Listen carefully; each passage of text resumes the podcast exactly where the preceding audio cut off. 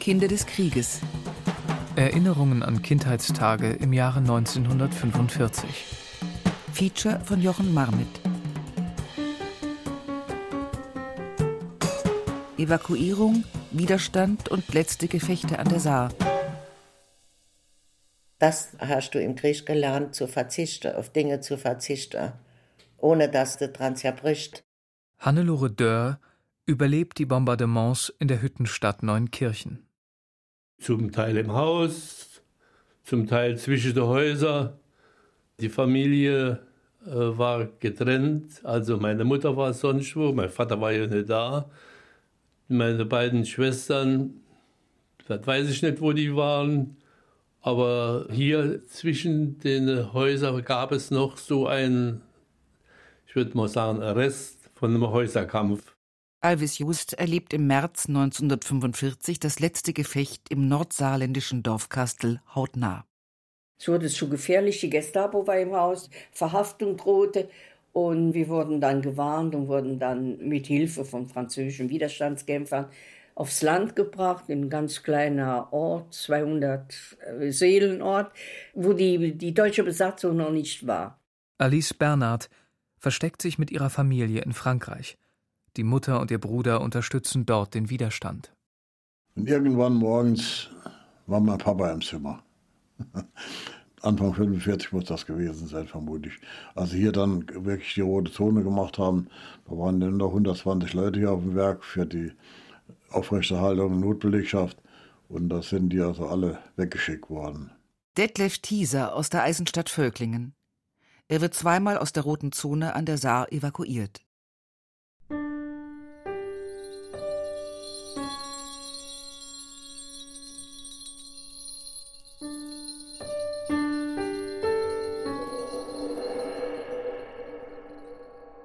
Wir sind hier im Saarland in der Mittelstadt Völklingen auf der Hermann-Reuchling-Ehe. Das ist ein Stadtteil von Völklingen. Das ist eine Arbeitersiedlung, die damals von dem Werksbesitzer Reuchling für seine Stammarbeiter gebaut wurde. Detlef Thieser, Jahrgang 1936, ein Völklinger Bub. Als er zwei ist, bezieht die Familie das neue kleine Arbeiterhaus hoch über der Saar. Unten am Fluss die Völklinger Hütte. Von Detlefs Zimmerfenster aus geht der Blick auch bis nach Frankreich. Zehn Kilometer Luftlinie Richtung Westen. Als der Krieg beginnt, 1939, die erste Evakuierung. Der Vater bleibt zurück in Völklingen. Meine Mutter hatte gerade auch wieder Kind geboren. Ich war dann mit meiner älteren Schwester schon da gewesen. Und äh, da sind wir in, in Hessischen, bei, in Kassel, irgendwo kurze Zeit gewesen, sind dann weiter, waren letztendlich in Braunschweig, wo auch mein Bruder leider verstorben ist. Es hat einfach an allem gefehlt. Und aus dieser Zeit habe ich noch Erinnerungen, wo meine Mutter also sehr verzweifelt war. Sie war alleine mit uns und das Kind war krank und das ist irgendwie hängen geblieben. Die rote Zone von Basel bis Aachen, rund 400 Kilometer lang im Vorfeld des Westwalls. Im Saargebiet liegen Städte wie Saarbrücken und Völklingen in dieser Zone.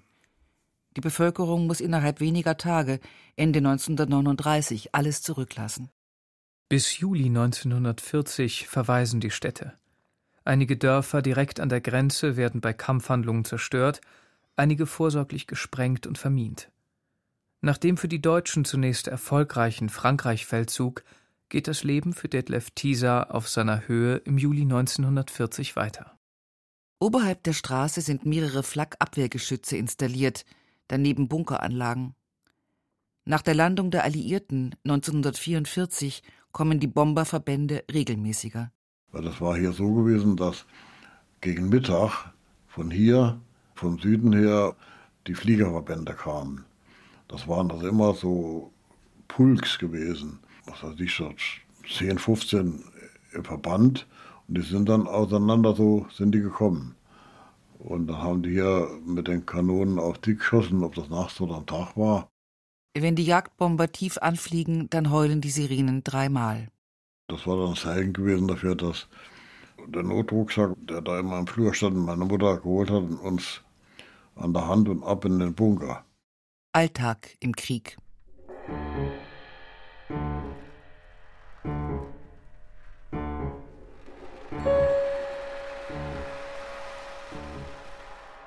Es war ein schöner Tag gewesen und Papa hat ihm gerade geschafft. Es hat scheinbar gut funktioniert. Ich habe ihm geholfen und die Fliegeralarm und äh, meine Mutter ist mit den, Geschwistern in den Bunker gegangen und ich bin bei Papa geblieben.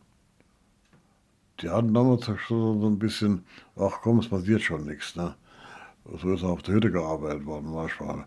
Ja, dann auf einmal haben die dann doch hier losgeschossen und da bin ich doch abgehauen und bin da hochgelaufen in den Bunker und da sind rundherum, das kann mir noch gut in Sinn, dass da, das war so ein niedriges Gebüsch gewesen, dass da äh, Splitter eingeschlagen sind. Ne? Das war so ein Tag, wo ich nicht vergessen habe. Entlang der Saar verlaufen wichtige Bahn- und Straßenverbindungen. Zwischen Dillingen, Saarlouis, Völklingen und vor allem Saarbrücken, der Hauptstadt des Westmarkgau, stehen wichtige Industrieanlagen.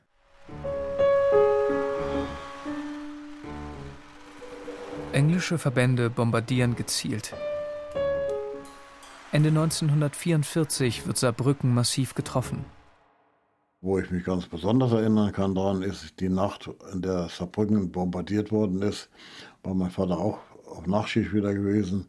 Und wir haben, meine Schwester und ich mit meiner Mama, haben wir im Keller gesessen, Bettdecken dazu gehabt und wir haben ja Lichterbomben geschmissen. Und das hat dann äh, gekracht und eng an die Mutter geschmiegt, hat man äh, diese Angst mitgespürt. Und als meine Schwester, hat meine Mutter mir später erzählt, dass meine Schwester was gesagt hat. Und da hätte ich zu ihr gesagt, sehr ruhig, dass die jetzt nicht hören da oben. Das war natürlich Kindesmund, aber man hat sich da gewisse Vorstellungen gehabt damals. Ne? Und Gott sei Dank ist Völklingen ja bewusst, insbesondere wegen der Völklinger Hütte, nicht zerstört worden oder angegriffen worden. Bis heute ist unklar, ob die Völklinger Hütte wirklich bewusst nicht bombardiert wurde. Die französische Besatzung hat sie jedenfalls schnell wieder in Betrieb nehmen können. Der Westwall wird nun bald Frontlinie sein. Erneut wird die rote Zone im Saarland evakuiert. Diesmal geht es für Familie Thieser im Winter 1944 nach Unterfranken nahe Würzburg. Der Vater bleibt im Notdienst der Völklinger Hütte.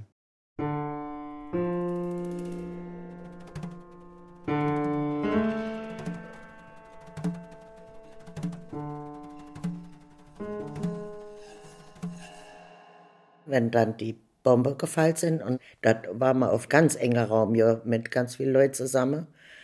Und die Bombe sind gefallen und dann hat man die Anspannung von der Menschen gespürt. Dann habe ich immer einen Lachkrampf gekriegt. Und meine Mutter ist dann so begiftigt. da hat mir jedes Mal ein gescheuert. Und später, als ich erwachsen war und ich darüber nachgedacht habe, da ist mir gekommen, dass das äh, Angstreaktion äh, war. Hannelore Dörr, geboren im Januar 1939. Sie wächst in Neunkirchen auf, der zweitgrößten Stadt im Saarland. Knapp 25 Kilometer hinter der Grenze zum Westwall wird nicht evakuiert. Hannelore Dörr erlebt die Bombardements ab Mai 1944 in der Innenstadt. Im Winter wird das Pelzgeschäft völlig zerstört, über dem die fast Sechsjährige mit ihrer Mutter wohnt. Ihnen bleibt nur, was Sie gerade am Leib tragen. Der Vater ist an der Ostfront. Und dann ist jemand gekommen von der Stadt und hat gesagt, also dass die Leute over ins Holzgehege umgesiedelt waren, weil die ausgebombt haben. Ne? Wie ich dorthin gekommen bin, das ist mir noch im Gedächtnis. Das waren Baracke, Holzbaracke. Da gab es kein fließendes Wasser, kein Strom. Das waren halt Notunterkünfte. Und das hat man als Holzgehege genannt. Die Angriffe auf Neunkirchen kommen regelmäßig. Bis März 1945 werden 75 Prozent der Stadt zerstört. Dank eines guten Luftschutzsystems und der hügeligen Lage fallen nur rund ein Prozent der zivilen Bewohner den Bomben zum Opfer. Erfolgreich aus Sicht der alliierten Truppen. Infrastruktur und die eisenverarbeitende Kriegsindustrie werden lahmgelegt. Für die kleine Hannelore bedeutet dies tagtägliche Gefahr und vor allem auch Hunger. Und wie ich dann in der Bachschule war, morgens, Und dann bist du dorthin gekommen und er hat direkt vorne am Eingang, an der Frau bist du nicht vorbeikommen. Die hat da gestanden mit einem Löffel, hat immer dasselbe Löffel und eine Flasche mit Lebertran. Das Bild sieht nicht ewig vor mir. Und dann hat die das auf den Löffel gegossen und dann hast du das müssen schlucken. Und das war ein ekelhafter Geschmack. Nur Fisch war ekelerregend. Aber du hast es einfach müssen. Die war ganz brutal dann. Ich meine, das hat dann jedes Kind sofort geschnallt, dass es da keine Widerrede gibt. Sie haben aber auch erklärt, warum. Weil wir waren ja alle unterernährt und hatte Mangelerscheinungen. Und dieser Lebertran, das äh, war so etwas zum Knochenaufbau und, und was weiß ich. Und das hast du im Krieg gelernt, zu verzichten, auf Dinge zu verzichten, ohne dass du dran zerbricht.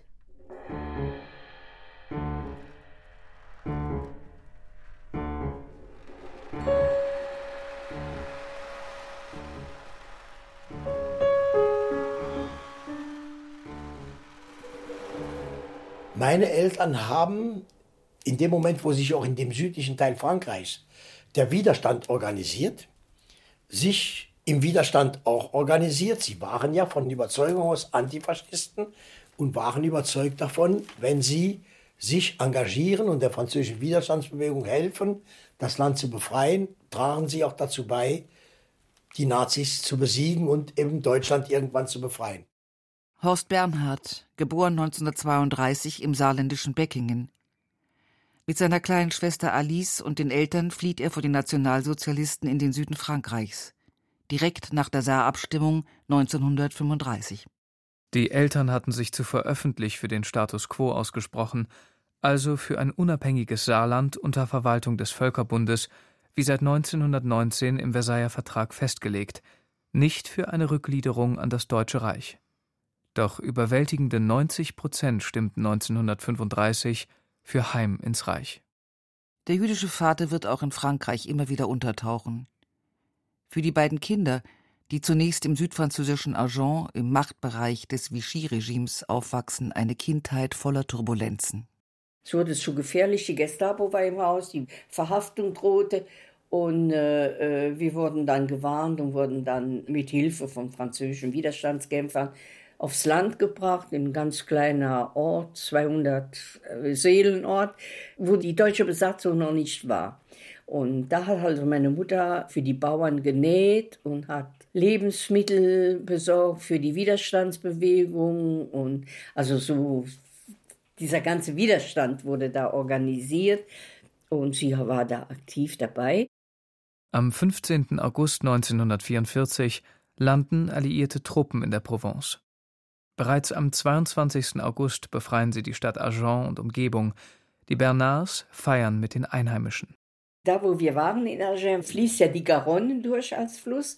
Und da ist an der Garonne ist eine riesen Parkanlage mit Platanen und so zum Spazierengehen, Freizeitgelände. Und nach Kriegsende haben alle Schulen und Sportvereine der Stadt mit den Kindern mit, mit so Tanzbewegungen, gymnastischen Bewegungen das Lied äh, Die Moorsoldaten aufgeführt waren. Hunderte von Kindern. Das war unheimlich beeindruckend. Da haben wir alle mitgemacht. In den nächsten Monaten hilft die Mutter im Lazarett aus. Die Familie sieht zum ersten Mal rückkehrende Häftlinge aus Konzentrationslagern.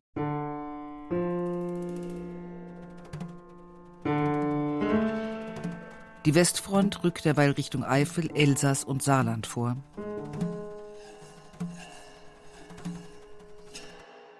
Überall wurden Panzersperre gebaut. Die Panzersperre wurde mit senkrechten Pfosten gebaut, so dass man also davon ausgehen konnte, dass ein Panzer oder ein gepanzertes Fahrzeug oder wie auch immer kaum die Möglichkeit hatte, dort ohne großen Aufwand vorbeizukommen. Also da kann ich mich noch sehr gut daran erinnern, an diese Kriegsbauten, die in den letzten Monaten so erfolgt sind. Alvis Just ist sieben Jahre alt, als der Krieg 1945 auf seinen Heimatort Kastel im Nordsaarland zurollt. Sein Vater ist zum Volkssturm eingezogen. Zuvor hat er als Gießer in der nahegelegenen Mariahütte gearbeitet. Lange Zeit war der Tausendseelenort Kastel, nahe der heutigen rheinland-pfälzischen Grenze, recht gut durch die Kriegsjahre gekommen. Doch dann werden die Flüchtlingsströme immer größer.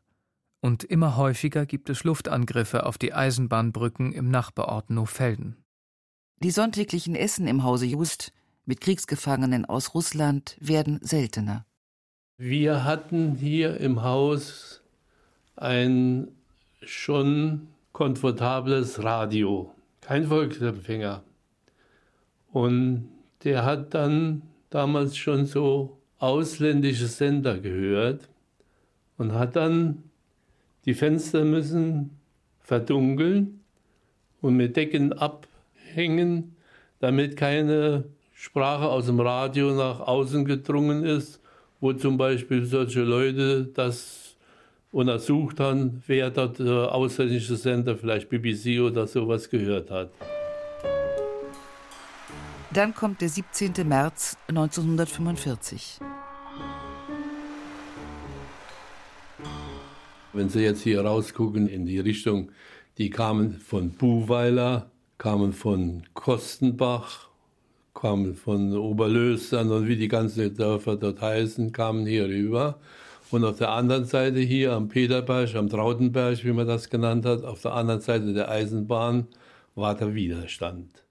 Der Widerstand rund 20 junge Gebirgsjäger aus Österreich sowie einige SS-Soldaten. Drei Panzer stehen im Ort. Sie versuchen, dieses aussichtslose Gefecht zu gewinnen. Gegen Mittag greifen die amerikanischen Truppen den Ort an, der auf der Westseite des engen Tals liegt. Unten der Fluss Prims. Um 13 Uhr wird die Brücke darüber gesprengt. Sherman-Panzer rollen durch Kastel. Alvis Just irrt durch den Kugelhagel wo ich also als Kind einfach gelaufen bin und vor mir und hinter mir gab es Schusswechsel und so weiter. Ja, und da habe ich noch gedacht, hast du Glück gehabt. Ich war nachher in diesem, in verschiedenen Häusern, wo ich meine Eltern, also meine Mutter vermutet habe, wollte dann doch schon dabei bleiben. Er findet die Mutter und seine Schwestern. Gegen 18 Uhr ist das erste und letzte Gefecht in Kastel beendet. Auf amerikanischer Seite sterben rund 30 Männer. Dann besetzen die Soldaten auch das Haus von Alvis Jost. Und bei Alvis Jost sitzen junge Männer aus den USA im Wohnzimmer. Das weiß ich noch sehr schön. Das waren vielleicht vier oder drei Soldaten. Unter anderem waren das auch Dunkelhäutige. Und wir haben die damals die, die Moksha genannt. Also die Amerikaner haben schon eine ganze Reihe dunkelhäutige Soldaten damals hier bei diesen Kampfhandlungen gehabt. Das habe ich schon gesehen. Ich, das war, war, für mich klar, äh, einen Neger zu sehen, mal überhaupt. Vorher im Leben keinen Neger gesehen. Ein paar Tage werden Koppelschlösser mit Hakenkreuz gegen Apfelsinen getauscht. Es gibt Schokolade und Kaugummi. Dann ziehen die Amerikaner weiter. Und eine neue Zeit beginnt. Ja, da war der Krieg vorbei. Zumindest für uns hier.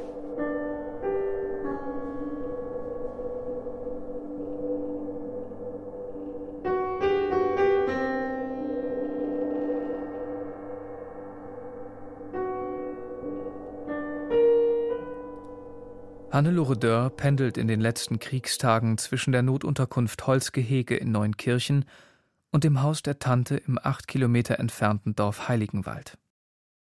Am 15. März wird die Innenstadt erneut massiv bombardiert, Bahnlinien und Brücken gesprengt. Die Sechsjährige erlebt, wie die verwitwete Tante den Verstand verliert. Ihr Sohn und Schwiegersohn sind beide im Feld.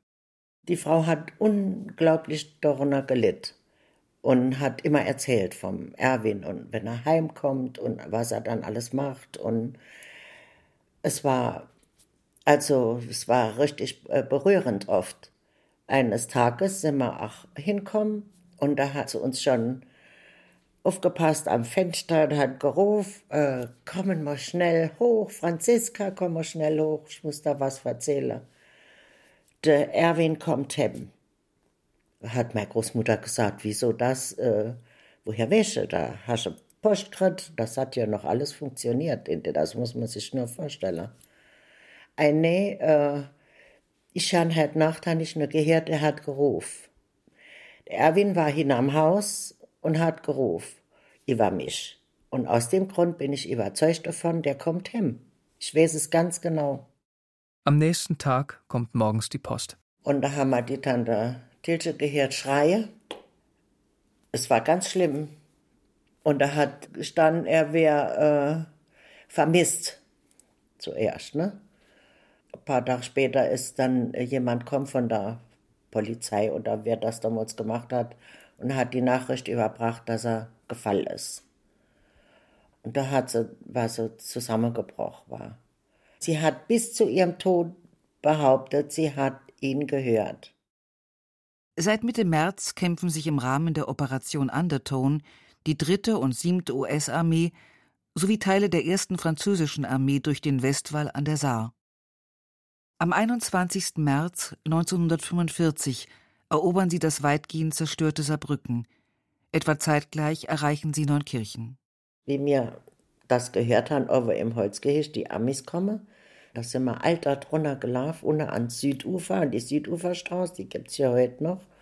Haben wir uns dann dort an die Straße gestellt und haben gewartet. Und meine Mutter ist inzwischen auch aufgetaucht und hast auch die Panzer von weitem gehört. Das war schon aufregend. Und dann haben die kommen mit der Panzer und dann haben sie an der Straße ran zu der Kinder und haben da was in die Hand gedrückt, Kaugummi, Schokolade in so Dose. Und die Süßigkeiten fehl, haben die auch vom Panzer so runtergeworfen, wie an Fasching mit der Kamelle. Und meine Mutter hat nicht geduldet, dass ich das aufhebe. Das war schlimm für mich. Meine Mutter wollte, dass ich verzichte lerne. Und sie hat mir hier auch gesagt, wir leben in so schlimme Verhältnisse, dann musst du lernen, dich zurückzunehmen. Du darfst dann nicht alles erfüllen, was du gerade siehst und was du gerade haben willst.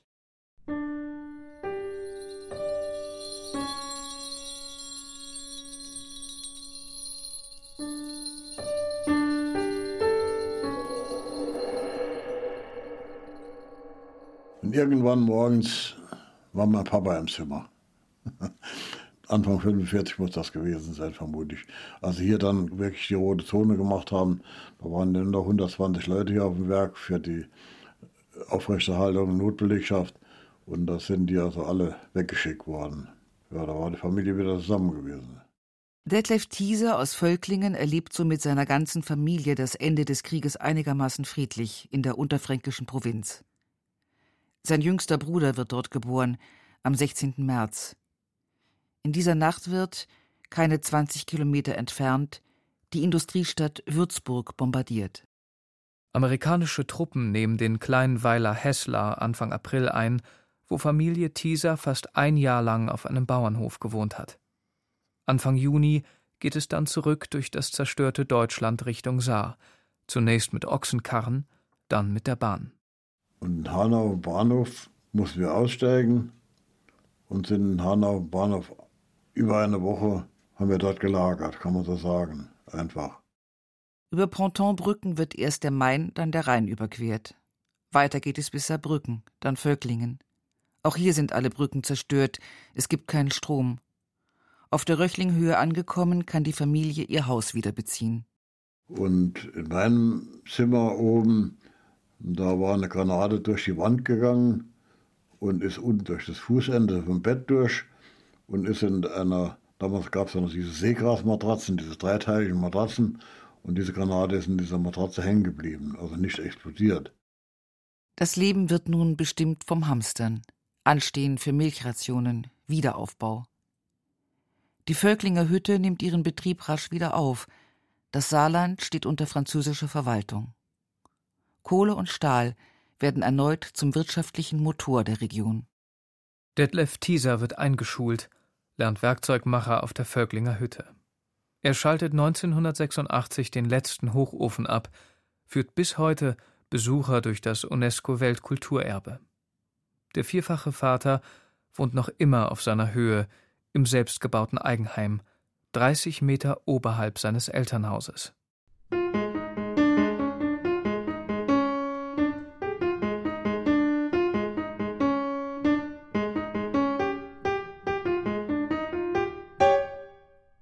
Diese Zeit hat mir ein bestimmtes Selbstbewusstsein vermittelt. Und das habe ich bei Hall bis heute. Wie zum Beispiel mit den Holzschuhen. Ich bin mit den Schuhen in die Schule gegangen. Da gab es auch Kinder, die hatten schöne Lederschuhe schon zu der Zeit, äh, die nicht ausgebombt waren und die äh, vorher schon schön angezogen waren und so. Die hatte das.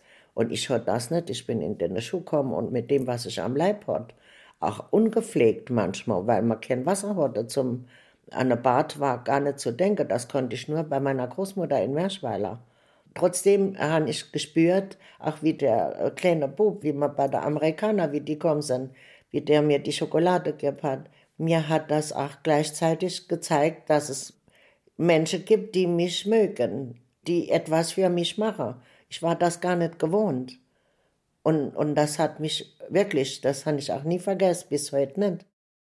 Der Vater von Alvis Just kehrt im Juli 1945 nach Kastel zurück, beginnt wieder auf der nahegelegenen Mariahütte zu arbeiten. Nun gibt es bald eine neue Grenze. Zehn Kilometer weiter nördlich zur Rheinland-Pfalz, damit später zur Bundesrepublik.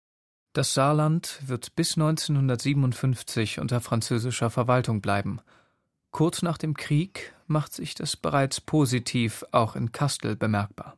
Durch den Anschluss an Frankreich gab es ja auch französische Artikel hier zu kaufen, wie zum Beispiel Butter oder Öle, was es vorher nicht gab. Wir waren schon sehr früh besser äh, in diesem Gänsefüßchen besser gestellt als die übrige Bundesrepublik weil wir halt an Frankreich angegliedert waren. Und das Kriegsende wurde meiner Meinung nach ziemlich schnell verdaut, schneller als man vielleicht das vorher äh, erwartet hätte. Es gab zwar nur manchmal nur Kartoffeln, aber es gab, gab in dem Sinn keinen Hunger.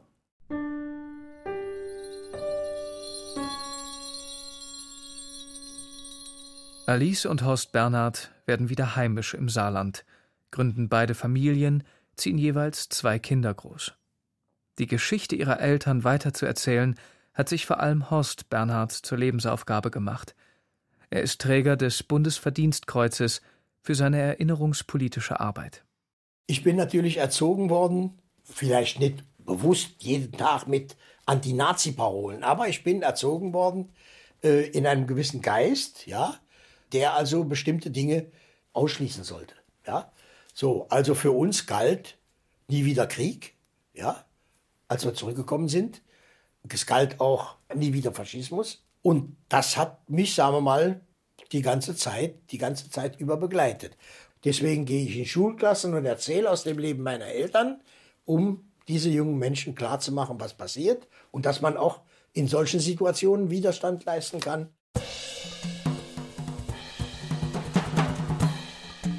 Kinder des Krieges. Erinnerungen an Kindheitstage im Jahre 1945. Feature von Jochen Marmit. Evakuierung, Widerstand und letzte Gefechte an der Saar. Es sprachen Lena Stolze und Henning Möhren. Komposition und Klavier Rolf Kühn. Percussion Tupac Mantilla. Musikaufnahme Caspar Wollheim. Redaktion Thomas Biemesdörfer und Rudolf Linsen. Koordination Matthias Thalheim. Regie Wolfgang Bauernfeind. Eine Produktion vom Saarländischen Rundfunk und des Südwestrundfunk für die ARD 2020.